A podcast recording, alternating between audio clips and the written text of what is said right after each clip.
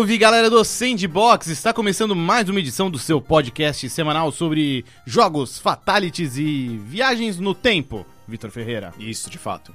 Né? Hoje vamos falar aí de Mortal Kombat 11, novo episódio da série de jogos de luta da NetherRealm, que chegou aí recentemente para PlayStation 4, Xbox One, PC e Nintendo Switch. E você testou todos? Não. Não, eu testei Eu testei as versões de Play 4 e Xbox e a do Switch. Olha aí, Só não joguei PC. Que em geral, pelo histórico, é, é melhor você não testar. É. a versão. O Mortal Kombat 10 parece que não é tão. É, então tão o 9, eu grotesco. tenho traumas do 9. O 9 é tosco, é. é. Você jogar um jogo de luta em slow motion. É. Mas o 10 parece que era honesto. Uhum. Então, este será o tema do episódio de hoje. Vai ser aí um grande reviewzão de Mortal Kombat 11. É, a gente- Mas, diga. A gente até tem um episódio anterior com a Thaís Matsufuji. É verdade, que foi o de prévia, né? É, de foi uma prévia. expectativas. E, mas antes, por favor, continue consigo. Antes eu só queria passar aqueles recados que você já conhece. Se não conhece, hora de conhecer. Não deixe de dar uma olhada na nossa campanha de financiamento coletivo lá no Padrim. O endereço é padrim.com.br barra sandbox. Você pode dar uma olhada lá na nossa campanha, nas nossas metas, ajudar a gente, mas também pode ajudar a gente sem precisar colocar a mão no bolso. É só compartilhar o programa com seus amigos, interagir com a gente nas redes sociais, que já ajuda muito. Bastante. Vitão, Diga, eu até limpei minha garganta foi bonito. foi pra, pra revelar uma outra breve, porém importante novidade. Diga. Não temos mais vinheta. Não vamos mais chamar a vinheta, a vinheta foi demitida. Jesus. É, corte de custo. Reflexo da crise. Exato. Né? E com isso, então, eu jogo a peteca pra você, porque você não jogou tanto Mortal Kombat 11, eu joguei mais, então É, joguei- você conduz daqui pra frente. Exatamente, acho que uns zero segundos. Não tive muito tempo de jogar, acho tava fazendo outras coisas da minha vida, não, não deu tempo. Mas e aí? A gente. Bom, dando um panorama geral, o que, que você achou. Primeiro vamos fazer um panorama geral, depois a gente vai destrinchando os Tá lá- bom. É, tipo, o que, que você achou em geral se. Porque os outros dois foram extremamente bem recebidos, né? Sim. E você acha que o 11 manteve esse nível de qualidade? Superou ele nesse nível de qualidade? Tecnicamente, sim. É um jogo muito mais bonito do que o 9 e do que o 10. E especialmente se você considerar que é Unreal Engine 3, né? Pois é, Meio cara, chocante. isso 3, é- nem 4. É pura bruxaria isso, mano. Na boa, né? The Realm é muito competente em, em otimizar aí esse motor gráfico. Então, sim, é um jogo muito mais bonito do que os anteriores. Tá ali no nível do Injustice 2, que eu acho um jogo muito bonito, bem impressionante. E eu acho também que ele, assim, é um jogo que ele chega ao nível máximo, chega no level cap dessa encarnação de Mortal Kombat, que nasceu com o reboot, Mortal Kombat 9, né? Ele ali trouxe grandes é, novidades, grandes reviravoltas na fórmula, e acho que estabeleceu muito bem uma base sobre a qual o 10 construiu muito, e agora o 11 chega num- no topo. Acho que mais do que isso, não tem como ir usando essa, essa estrutura que Mortal Kombat cunhou nos últimos anos. É tipo E- Retorno de Jedi. Meio isso, é, meio isso. E acho que isso traz muitas coisas boas, mas também alguns problemas é, em questão de, de exagero, de inchaço. tipo Retorno de Jedi. Tipo Retorno de Jedi. São, o que são os Ewoks do, do Kombat 11 pra você? Olha, todo o sistema de economia, Hum. que por si só acho que já é um conceito muito estranho pra um jogo de luta. O Mortal Kombat 10 ele flertou com algumas ideias de jogos mobile, de jogos pra celular, que acho que funcionaram bem, faziam sentido na, naquela época. Ah, e o Mortal Kombat 11 dá um double down em cima disso. Ele coloca mais. é, e acho que muito por conta do sucesso realmente das versões para smartphones do Mortal Kombat. O problema é que isso resulta em tipo vários tipos diferentes de dinheirinhos virtuais. Você tem moedas, você tem cristais, você tem corações, Jesus. e cada um é obtido, obtido de uma maneira diferente. E cada um serve pra comprar um tipo diferente de item. É... E aí, por exemplo, quando você vai pro modo cripta, que sempre é um destaque né, nos jogos de Mortal Kombat, é um espaço onde você pode desbloquear novos conteúdos, artes, é, skins e equipamentos, que é o que a gente vai falar mais aqui. Ah, só que é, mesmo no modo cripta, você tem Você pode ganhar itens consumíveis que são utilizados no modo arcade, né, que são as torres, pra facilitar a sua vida e tal. E você também pode pegar itens de forja, que são itens que você combina pra formar outros itens. Cara, e assim, você vê que aí tem também aquelas coisas de tipo, o jogo quer que você jogue muito pra poder desbloquear os conteúdos na marra, Certo. ou você vai lá e gasta mais dinheiro num jogo AAA pra desbloquear esses conteúdos que já estão no jogo. É, já é um negócio chato de você fazer num jogo mobile em que você teoricamente não pagou nada, né? Sim. Ah, e pra é, realmente puxar, sei lá, 60 dólares ou o que? 250 reais aqui no Brasil? Isso. É, 250 reais ou 200 reais no, no, no Steam, acho que tá assim. E depois ficar puxando ainda mais dinheiro é. É o ultra predatório, digamos É, então. assim. E assim, ainda tomaram cuidado de uma coisa. Não é tão. tão. é, cruel, por exemplo, como são as loot boxes do Star Wars Star Battlefront Battlefront 2. 2, Que acho que são o grande paradigma do mal, É, né? São, é, literalmente fontes de legislação. E- no sim, exterior, é, sim. no, no mer- do europeu, especialmente. O Mortal Kombat 11 ainda define um lance meio tipo, ele tem uma mecânica de gacha, né, de, de loot box, mas é dentro de um pool definido. Ou seja, se você abrir todas as caixinhas do modo cripta, você vai abrir todos os itens. Mas isso leva um tempo desgraçado pra você conseguir fazer. Certo. Então assim, não tô reclamando que ai, o jogo está me forçando a jogar. Óbvio, é legal jogar. Mas eu acho que ele cobra um- um- uma devoção muito alta pra aproveitar plenamente tudo que ele tem, Não te sabe? recompensa tanto quanto. É, É muito a conta gotas. Uhum. Sabe, ele vai, ele te recompensa de pouquinho em pouquinho. Sim. Mas muitos desses itens é tipo, ah, você abriu uma, uma arte conceitual, você abriu um banner pra usar no seu cartão online, né, que é tipo o seu RG pras lutas online. Ou pior, às vezes você abre uma caixa e vem dinheirinho que você usa pra abrir mais caixas. Que bom. Então, é, eu acho uma pena porque assim, todo esse siste- sistema de economia acho que acaba pesando, inchando um jogo de luta que é muito bom, Sim. que é muito bem feito, que é muito bonito, que tem um modo história bem contado, Certo. né? ah, Aliás, você, vamos passar por uma história? Porque, Vamos, vamos. Porque a campanha, tipo, as duas, o Mortal Kombat 9 ele criou meio que um paradigma de, de narrativas é, de campanhas em jogos de luta, né? Ele, sim. ele, assim, as pessoas elogiavam muito é, o jeito que a NetherRealm conseguiu criar essas histórias, e o Mortal Kombat 10 meio que foi nessa onda. Os Injustice também, né? Sim. E você acha que o Mortal Kombat 11 fez bem? Especialmente com essa Fez pegada de, de viagem no tempo, né? Fez bem. É... Só queria até fazer um parênteses aqui. Cara, é muito louco você ver que meio que o protótipo pra esse modo campanha tá no Mortal Kombat vs DC Universe. Hum. Que tinha. Ele tinha uma historinha mais ou menos na- no mesmo formato. Só que, óbvio, com o passar do tempo, a NetherRealm foi, né, se aprimorando muito, assim, no seu storytelling, na sua narrativa. Eu gostei do resultado do modo história do Mortal Kombat 11. Acho também que ele joga muito seguro, porque ele parte dessa premissa de ai, viagem no tempo, estamos trazendo os bonecos do passado para eles se encontrarem com suas versões do futuro. Acho que a parte mais legal, inclusive, é o encontro entre os dois Johnny Cage. Sim, porque o Johnny Cage do, do passado ele tá. Ele, ele acabou de sair de Windjammers, né? Ele é um babaca, é. Não, é, não, é bem não, isso. é. ele, não, ele tá puro neon. Ele tem uma tá- jaquetinha roxa, É, ele azul. ag- agride o olho. E.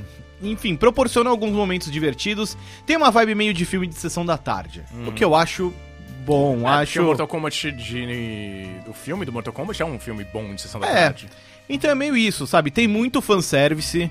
Todo esse lance de trazer versões antigas dos personagens propicia, né? Muita, muita nostalgia, muitos encontros inusitados. Também permite trazer alguns personagens que andavam meio de escanteio nos últimos jogos. Tipo. A Frost, por exemplo, que foi até o último personagem revelado no Combat Cast, Né? né? Foi tipo um dia antes Na- né, do... É, ela tá na campanha, ela é importante na história do jogo, você pode desbloqueá-la jogando a campanha. E é engraçado que ela é uma personagem assim que muitos fãs gostam, mas que ela apareceu em poucos jogos. É, o Sub-Zero mulher. É o Sub-Zero Mulher, é. E do mal. Uhum. Então deram essa diferenciada nela, né? Ah, então nesse aspecto funciona, assim, a história é competente.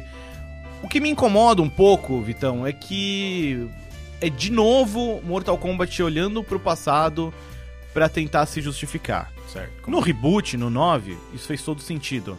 Sabe? Ainda mais porque foi o primeiro jogo da NetherRealm, né? Antes era Midway, né? Antes era Midway, a Warner comprou a franquia, criou a NetherRealm e esse foi o primeiro jogo deles. E tem até um ar meio poético, por assim dizer, né? Porque, ah, eles começam meio que revisitando o passado. E mais especificamente os primeiros três jogos. Eu gostei muito do Mortal Kombat 10 porque ele fez a história andar pra frente. E de maneiras ousadas, assim.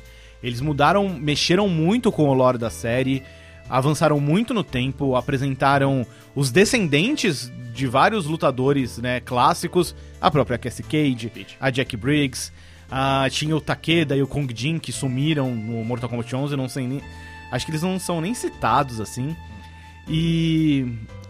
Outra parada que eu achei muito legal do Mortal Kombat 10 é que transformaram o Scorpion de volta em um humano. O que mexe muito com a essência da série, né? Porque o que, que é o Scorpion? Ah, o Scorpion é um demônio do mal. Ele é um mo- motoqueiro fantasma ninja. É. E aí ele voltou a ser só um ninja. Mas, assim, também meio emocionado pelo, por tudo que ele passou como demônio, ele mudou enquanto humano por causa das experiências que ele tinha quando era um espectro. E também promove uma inesperada aliança entre Scorpion e Sub-Zero, que sempre foram rivais. Sim. Transforma o Liu Kang e a Kitana em malvados, eles sempre foram do bem. Enfim, chacoalha muito o lore da série. E eu sinto que o Mortal Kombat 11 meio que dá um 180, sabe? Não, não, não, não, na verdade não é bem isso, porque aí eles trazem Liu Kang e Kitana do bem, ou Kung Lao do bem. Eles trazem de volta o Scorpion e Spectro. Você fala, pô, eu fiquei meio chateado porque, pô, eles avançaram tanto com a série pra depois voltar pra trás. Mas, assim, E você acha que eles é, tem coisas que eles não aproveitaram? Tipo, porque o 10 termina com o Raiden Evil Sim. e. E aí tipo, tem um novo paradigma. Eles meio que ignoram esse paradigma? não ignoram, mas também dão um backtrack na medida em que, quando a, a Crônica, que é a nova vilã, capaz de manipular o tempo e tudo, quando ela invoca guerreiros do passado, um dos guerreiros que ela traz do passado é o Raiden do bem. E aí rola um Deus Ex Machina do tipo, ah, só com o Raiden, como trouxeram o Raiden do bem, o do mal deixa de existir. Porque ele é um deus e só pode existir uma versão, Ah. pipipi, popopó. E todos os outros têm duas versões. Tem dois Kano, dois Cabal, dois Liu Kang, dois Kong Lao, duas Kitana. É... Enfim, mexem nisso. Porém, é é bem minha opinião pessoal enquanto fã de Mortal Kombat. Eu queria ver a história andando mais pra frente, avançando mais, elaborando em cima dos conceitos que apresentaram no 10. Enquanto que o que rola mais é um olhar pro passado, um olhar nostálgico e muito fanservice. E eu não gostei do final do jogo. Hum, Acho que ainda é cedo pra dar spoiler, mas eu acho que assim, o, o final do jogo, ele ele tira muito do mistério e da magia da série, que pra mim são parte essencial do charme de Mortal Kombat, do apelo da franquia. hum. Muito do primeiro jogo, do segundo também, que ainda tinham muito forte o elemento de misticismo, templos, Shaolins, outros mundos e Tem tal. Muito focado em, sei lá, é, pensamento místico meio da, do asiático, né? É, meio isso. Que, assim, era meio coisa de filme de ação barata, Sim, é, não, é bem mas eu coisa- achava legal. É, Dava um certo mistério. E era de propósito, e os produtores ainda usavam isso como um, um trunfo, né? Eles podiam colocar uns personagens secretos muito loucos, uns truques difíceis de fazer, porque, ah, era parte da, da identidade da série. Hum. E eu achei que o final do Mortal Kombat 11, ele tira muito disso. Ele meio que funciona como um reboot pra série de novo, é. sabe? E no- nos três últimos jogos da série, a gente tem dois reboots do É. universo. Você acha que isso é meio. Eu acho que isso é meio que um sintoma geral. Talvez o, o Mortal Kombat seja um. Pra mim, um elemento de algo maior. Porque você pensa, ah, Star Wars. Sim. A trilogia nova. Eles Uhum. não param de pegar as coisas antigas porque eles não conseguem, sei lá, tem alguma coisa prendendo eles a esse passado. Tipo, Sim. o trailer novo do, do, do, do Ascensão Skywalker tem lá o Palpatine rindo. Ah, é o cacete. Pois é.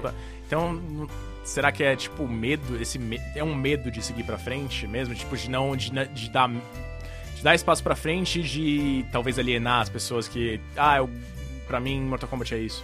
Tipo, é Liu Kang, é... Eu não acho que ia alienar, mas eu acho que é um medo de fracasso comercial. E o paralelo que você fez é muito bom com Star Wars, porque acho que é, bate. O Mortal Kombat 9, o reboot, é meio que o Star Wars Episódio 7, o Despertar da Força. É um retorno aos ori- às origens, a tudo aquilo que fazia dessa série ser tão legal e aqueles personagens que você ama. E agora eles estão de volta, mas com alguns truques novos na manga. O Mortal Kombat 10 e o episódio 8, Os Últimos Jedi, eles fazem a história andar pra frente e jogam fora conceitos sagrados da série, Certo. né? Luke Skywalker morre, o Scorpion não é mais um demônio. E aí a gente chega nos terceiros episódios de cada uma dessas trilogias, o Mortal Kombat 11 pra mim deu um, um backtrack assim forte, pesado e consciente. E o Rise of Skywalker, né, o Ascensão Skywalker, parece que vai tentar seguir pelo mesmo caminho. Eu espero que não. Eu fiquei muito chateado com a volta do Palpatine. muito chateado. É, não, é foda. Ainda que eu entenda, depois eu até vi. Você estava fazendo esse parênteses sobre Star Wars, eu vi umas entrevistas do J.J. Abrams, da. da Kathleen qual- Kennedy. Da Kathleen Kennedy, principalmente eles falando que, tipo. O, o Ascensão Skywalker ele não é só o fim da nova trilogia, mas o fim de uma saga de nove filmes. Hum. E se você pega os três primeiros, os, A trilogia a original. trilogia original, o Palpatine meio que sempre foi o grande vilão da Sim, coisa. Então, de alguma maneira, faz sentido que Ele ele, volte. influência. Eu ainda acho que é um misdirection. Uhum. Eu acho que sim, tem algo do Palpatine de volta no Ascensão Mas não Skywalker. ele em si. Não ele em si. Não acho que ele seja a grande É, eu ameaça. espero que seja isso, mas também. Tomara. Mas, enfim, é, vertendo pra outro o aspecto, acho que talvez principal mais do que a história, né? O sistema de luta. Tá, falando da parte técnica, o Mortal Kombat 11 hum, é um primor, Vitão. Assim, Hum. é o melhor da série, é o mais bem feito, é o mais equilibrado Hum. e certamente o mais dedicado ao cenário competitivo também. Você vê que o próprio jogo ele traz muitos ajustes diferentes. É, de cara, a NetherRealm também já se preocupou com algumas coisas do tipo. é, uma das coisas mais fortes do Mortal Kombat 11 é a customização dos personagens. né? Você pode mudar todo o visual deles. É, como era no Injustice 2. É, essa, basicamente eles adotaram, eles, é, eles pegaram esse sistema e falaram, vamos ver o que funciona. É, Vamos ver se funciona em Mortal Kombat. e funciona muito bem. E você pode inclusive customizar golpes e atributos. Muito disso não vale pro online, É, mas- pro online competitivo. No online competitivo você tem à disposição algumas builds pré-determinadas e show, é isso aí, vai com essa. Pra evitar exploits, porque assim, são muitas peças diferentes de armadura e golpes que você pode utilizar e maneiras como você pode mudar eles. Cara, assim, ficaria um inferno equilibrar isso no, no online. Então, é legal ver como a NetherRealm aprendeu muito com os últimos jogos, né? Desde o Mortal Kombat 9, passando pelos Injustice e chegando agora no Mortal Kombat 11. Eu tenho a impressão de que, assim, no Injustice 2 eles conseguiram clicar. O Injustice 2 funcionou muito bem pro cenário competitivo, pro esporte. É, sim, é. é, tem. ah, acho que a gente viu algumas alguns negócios, especialmente na Game XP, né? Sim, tem uma E- cena muito forte. É, não, tem. jogadores tá brasileiros. Jogadores brasileiros, sim. E o Mortal Kombat 11 já chega muito bem posicionado pra isso, na minha opinião. E todo esse primor técnico acho que vale também é, em, em- em tudo que, que rodeia né, a jogabilidade. Principalmente a parte gráfica e a, a parte sonora. Certo. Os gráficos são incríveis, é o que você falou. É, é- é bizarro o que a NetherRealm consegue fazer com o Unreal Engine 3. É uma otimização impressionante, assim. E, enfim, toda a parte sonora também é muito legal, né? Os barulhos dos golpes e Mortal Kombat é, é muito visceral, né? É, é parte importante da experiência causar aquele, uh, aquele estranhamento. Uma questão, o jogo odeia olho tanto quanto ele pareceu ah, no- nos trailers e vídeos, porque, cara, basicamente todos os fatalities envolvem alguém arrancando um olho ou destruindo um olho, ou alguma coisa terrível envolvendo os olhos dos É. lutadores. Olhos e vísceras. Deu pra ver que esse foi o foco dos Fatalities nessa edição do, do Mortal Kombat, né? No 9, meio que a novidade era o desmembramento. E no 10, eles meio que mostravam partes internas, né? Quando cortava. Sei lá, cortava um pedaço da, caba- da cara da pessoa e mostrava um pedacinho do cérebro. É. Ou a língua meio cortada. É, você pega. É, nojeira, nojeira do. Nojeira. Já é. É um. É o que vendeu a série, desde os É, anos 90. É, é a marca registrada. No 11 eu senti também que a nojeira chegou no, no limite. Sério? Tá, é... Você tá aqui, pô, né? Qual não tem mais barreiras a, a, a quebrar? Então a nojeira chegou no limite? Chegou. Acho que alguns fatalities assim pesam demais no exagero, sabe? Não precisa destruir toda a pessoa assim desse jeito. Você já matou ela, tá tudo bem. Não. Tipo, sei lá, tem um fatality do Sub-Zero que tipo, ele congela toda a pessoa, deixa só a cabecinha pra fora, daí ele vai tipo, faz um machado de gelo, corta a cabeça da pessoa, ou seja, ela já morreu. É. Aí ele pega a cabeça da pessoa do chão, congela a cabeça e plá, arrebenta ela com um soco. Fala, cara, calma. Não, e, e isso tem também aquele. Qual é o nome daquele. É. O Fatal Blow Fatal Blow, exato, que é tipo. é o substituto do raio-x, né? Uhum. É, os Fatal Blows eu acho legais, porque ali a luta ainda tá rolando. Uhum. Então você quer machucar o oponente. Mas ainda tem. É, mas ainda tem uma violência louca e aí depois eles continuam lutando. Continuam, é, de boa, de boa.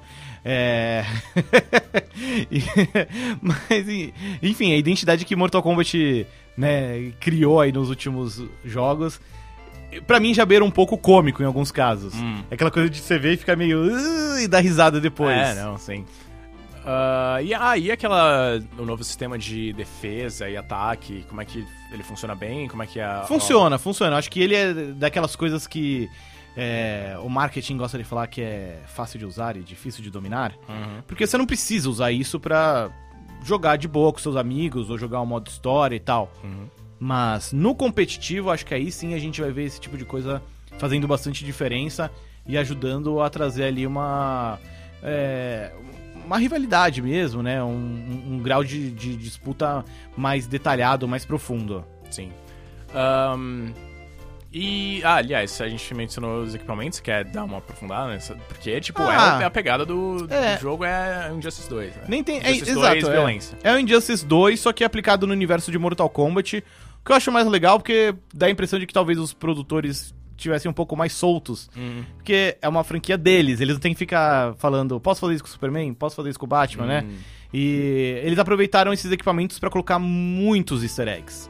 Muitos. Tipo. Então, personagens. Ah, personagens que não aparecem, às vezes são referenciados em alguns desses equipamentos. Você pode transformar que- ah, os é. ninjas no Reptile, basicamente. Não, o Reptile tá no jogo, então... Não, o Reptile não tá no jogo. Tá, não que tá. no 10. No, no 10, eu acho que ele tá. É, não acho... Nesse não. No 11 não tá. Não foi com o barato. É. E, mas é, é meio tipo, sei lá, ah, esse aqui é o capacete do Mavado. Hum. Sabe? Que é um personagem que, mano, não, dificilmente voltaria. Mas aí colocam ele hum, homenageado nesse equipamento e, pô, os fãs ficam felizes, porque lembrou, né? Hum. É que nem tem o personagem lá, o Aaron Black, que é Sim. o cowboy. O McCree da... Isso. dos anos 90. Tem uma, uma intro dele em que ele chega e joga uma cabeça no chão, e tipo, a cabeça é de um personagem de jogos anteriores. Ah. Acho que é o Surhal. Enfim, é um personagem anterior que dificilmente voltaria, mas ah, jogam esse biscoito pros fãs. Eu acho legal, acho que foi bem, bem utilizado. Acho importante a gente falar também da dublagem, Hum. porque o Mortal Kombat 11, a exemplo do 10, está dublado em português do Brasil. Só as cópias vendidas no Brasil têm essa dublagem. Ah. Então não adianta você comprar na PSN gringa ou pedir pro seu amigo trazer da Ah, não GameStop. é, porque nos... É só Sim. na Master brasileira. É, dependendo do jogo, tipo, você muda a linguagem do. do você- eu penso no Play- PlayStation 4, que é o que mais eu, eu mais faço Sim. isso. Tipo, mudou a língua, mudou a língua do console mudou a língua do, do jogo também. É, não, a Warner faz esse trabalho mais detalhado. O Mortal Kombat 10, se não me engano, tem a- acontece a mesma coisa. Com o Batman Arkham Knight acontece isso também. Então eles conseguem dar essa, esse diferencialzinho, como diria o Renan. É, mas tá boa a dublagem. é, não tem nenhum experimento maluco, tipo a Peach como a personagem principal do jogo. Certo. e depois a Peach sumindo quando rola DLC pro É. jogo, né? Não tem isso. Tem algumas vozes consagradas ali no meio. O Ricardo Jorez, né? Que é onipresente nas dublagens de games. Kratos. Ele faz o Noob Saibot. Hum. O Kotal Kahn é o dublador do Ikki de Fênix, o Cavaleiro do Zodíaco. Vou até resgatar aqui o nome dele pra, pra fazer justiça. Mas tem outras vozes conhecidas ali pelo meio, até porque são muitos personagens, né? Sim. Então, natural que, que vários atores acabem sendo contemplados. Não, aí. e é bom que são, sim, dubladores consagrados e, tipo, profissionais mesmo, com décadas de experiência e não Não a Peach, tipo, coitada, a mulher não, não, não trabalha. É, quando jogaram ela numa cilada, É, né? exatamente. Tipo, ofereceram dinheiro pra ela, falou, não, é claro. É, só não ofereceram direcionamento. Coaching. É. Achei aqui, é o Leonardo Camilo, Uhum. o dublador do, do Wiki, que faz o Kotal Kahn no Mortal Kombat 11. Não lembro se era ele no 10 também, mas enfim, é ele no, no 11. E tá bem feita a dublagem, as legendas também estão tão legais, e é bom porque é um jogo que tem um modo história robusto, né? Sim. Então é legal que tenha, tenha aí não só as legendas, mas também as vozes em português. Acho que, enfim, abrilhanta muito a produção. Certo. E agora. O é, futuro? É, o futuro. O que, que depois, especialmente com o final, né? Que você não curtiu o final, o que, que Sim. você acha que eles podem fazer? O que que. O que, que Você falou que também a violência talvez tenha chegado no limite. O que, É, que talvez aconteça com Mortal Kombat no futuro? Não sei. O final é muito em aberto. Eu acho, na real, que, tipo, ainda vão ficar um tempo investindo no 11. Talvez uns dois anos aí É, de falaram, que conteúdo. é, é, eles falaram que vão ter conteúdos para dois anos. Inclusive vazou É. basicamente toda a lista dos, dos lutadores DLC. sim, sim. Tem o Spawn, tem Exterminador do Futuro, tem o Ash do Evil Dead, o que é ok. É, Tem é o um- Coringa, Tem o Coringa. supostamente, é, né? É, que é o que dos personagens famosos da DC é o que se encaixa melhor, né, com o mundo de Mortal Kombat. Talvez ele e o Lobo. É, então, o Lobo é um personagem que faria sentido você é, poder fazer um fatality nele. Porque o grande problema de você ter personagens licenciados da DC é que em Mortal Kombat você tem que poder cortar a cabeça do personagem, ou cortar os membros dele, ou arrancar o olho, que é algo na moda no Mortal Kombat 11. Inclusive, esse foi um dos grandes problemas no Mortal Kombat vs DC Universe. É, que não, Você não podia matar. Eram... Eram Nada, bobos, né? bobos. Você não podia cortar a cabeça do Superman, né? Você não podia matar o Batman. Então, tem essa questão aí que talvez, com o passar dos anos, a NetherRealm tenha conseguido convencer a DC, a, tipo, pô, deixa eu matar o Coringa, sabe? Gente já teve tantas encarnações diferentes do Coringa, ele já se estrepou tanto, que talvez, ah, libera ele. Tipo, literal, a gente literalmente matou ele no Injustice, no começo do Injustice. Foi, é verdade. Então, talvez tenham conseguido essa, essa liberação, né? E vai ter também outros personagens clássicos de Mortal Kombat, né? Vai ter o Shang Tsung, e- esse confirmado, né? Estão rolando aí os rumores também de que a Shiva pode sair, ela inclusive tá na história do jogo, talvez a Sindel, talvez o Nightwolf. Cara, tem muitos outros personagens clássicos que podem resgatar. É. Inclusive, tem poucos lutadores novos no Mortal Kombat 11. Do elenco principal, você tem três que é o Collector. Garrus, o É, Collector e a Cetrion. E aí tem a vilã também, a Crônica, que a princípio você enfrenta ela, mas não dá pra jogar com ela. E mesmo os personagens extras lá que você desbloqueia, o Shao Kahn, já é um personagem clássico, Né. né? Brinde de, de, de pré-order. E tem a Frost que você pode abrir, que já, enfim, Sim, já, já já era- existia na série, né? era. O que acho que pra mim só reforça todo esse lado nostálgico do Mortal Kombat 11, sabe? Ele quer olhar pra trás, ele quer resgatar aquele espírito de antigamente e tudo mais. É, eu acho que, assim, a gente vai ver mais um Combat Pass no futuro, né? O Combat Pack, nem sei. mais um Season Pass aí. É. Passe Porque, porque já aconteceu, né, com o Injustice 2, já aconteceu com o próprio Mortal Kombat 10. Então seria estranho não ver isso acontecendo com Mortal Kombat 11. Inclusive, no dia que a gente tá gravando esse podcast, a Warner já, já declarou aí que Mortal Kombat 11 é o maior lançamento, não só da história da série, mas da Warner. De, né, da parte de games. Então é um jogo que deve ir bem de vendas, Sim. deve render muito dinheiro, e aí a Warner deve aproveitar e, enfim, né, continuar lançando conteúdo, o que eu acho legal, especialmente se, um, consolidar-se esse cenário competitivo que a NetherRealm quer consolidar, e dois, eu acho que chegou o momento de Mortal Kombat hum, tirar umas férias. Sim, entrar em hiato no sentido de novos capítulos. Talvez o que a gente veja no futuro próximo não seja um Mortal Kombat 12, mas talvez um spin-off. Sabe, os fãs da série sempre lembram com carinho do Shaolin Monks, que é um beat'em up com o Liu Kang e o Kung Lao, que engloba a história do Mortal Kombat 1 e 2. Na real, é mais a história do 2, ela começa no finalzinho do Mortal Kombat 1, enfim, e, e é um jogo muito legal, que os fãs sempre pedem pra que façam de novo. É, enfim, talvez a NetherRealm invista dessa vez em um spin-off, ou talvez em Injustice 3, não sei. É, não, é. é eles Né? estavam fazendo. É, a, o ritmo deles era basicamente isso, né? Um jogo de Mortal Kombat, Injustice, Mortal Kombat, É. Injustice. Até agora foi assim. É. Mortal Kombat 9, Injustice 1, Mortal Kombat 10, Injustice 2 Talvez e agora o Mortal Kombat 3. 11. É, em teoria na linha é o Injustice 3 ou algum outro jogo com É. DC. Eu acho que assim, já tá na hora de a NetherRealm fazer algo diferente. Tudo bem, eles construíram todo esse expertise em jogos de luta, mas não acho que seja um estúdio só pra isso, manja. Eu, eu gosto sempre de lembrar do exemplo da, da Naughty Dog, Hum, que sempre meio que trabalhou com trilogias, né? sim. Teve Crash Bandicoot na geração Play 1, depois teve Jack and Dexter na geração Play 2, na geração Play 3 fez Uncharted, e quando meio que deu uma, uma quebra, assim, na série, veio The Last of Us, Sim. que é um jogo que parece condensar ali muitos anos de aprendizados e experimentos do estúdio. Gostaria que a NetherRealm agora se lançasse para um projeto diferente. Uhum. Talvez um beat'em up, talvez um jogo de ação em terceira pessoa. A própria cripta do Mortal Kombat 11 parece um flerte nesse sentido. Porque é, é isso, é um grande cenário que você explora com visão em terceira pessoa, controlando um boneco na tela. Show. Bom, acho que é isso, né? Eu ia perguntar considerações finais, mas essas foram considera- considerações finais, então. Com certeza. É. Enfim, assim, é um jogo muito bonito, muito divertido, muito técnico, muito bem feito. é, que, na minha opinião, peca um pouco por alguns excessos. O que eu falei no começo do programa sobre a economia, que eu acho uh, talvez complexa e detalhada demais, desnecessariamente, inchada mesmo. E eu senti também que a história, especialmente o final, ela é tão. O final é tão megalomaníaco que acho que acaba prejudicando um pouco o que é um Mortal Kombat, o que é a essência da história de Mortal Kombat. Por outro lado, deixa aberto o caminho pra acontecer literalmente qualquer coisa. Então, sei lá, como dita aquele meme do cachorro, tem que esperar pra ver o que não dá para Tem que esperar pra ver o que vem pela frente, não dá pra saber ainda, É isso aí. né? Muito bem, vamos fechar então o programa, Vitão. Yes, sir.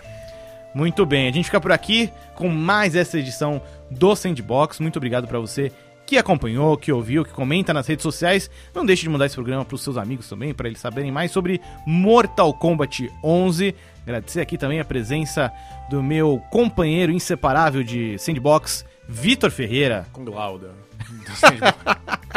Eu tenho até um chapéu, então se encaixa. Boa, é verdade. Muito bem, é. A gente fica por aqui, mas volta semana que vem. Tchau!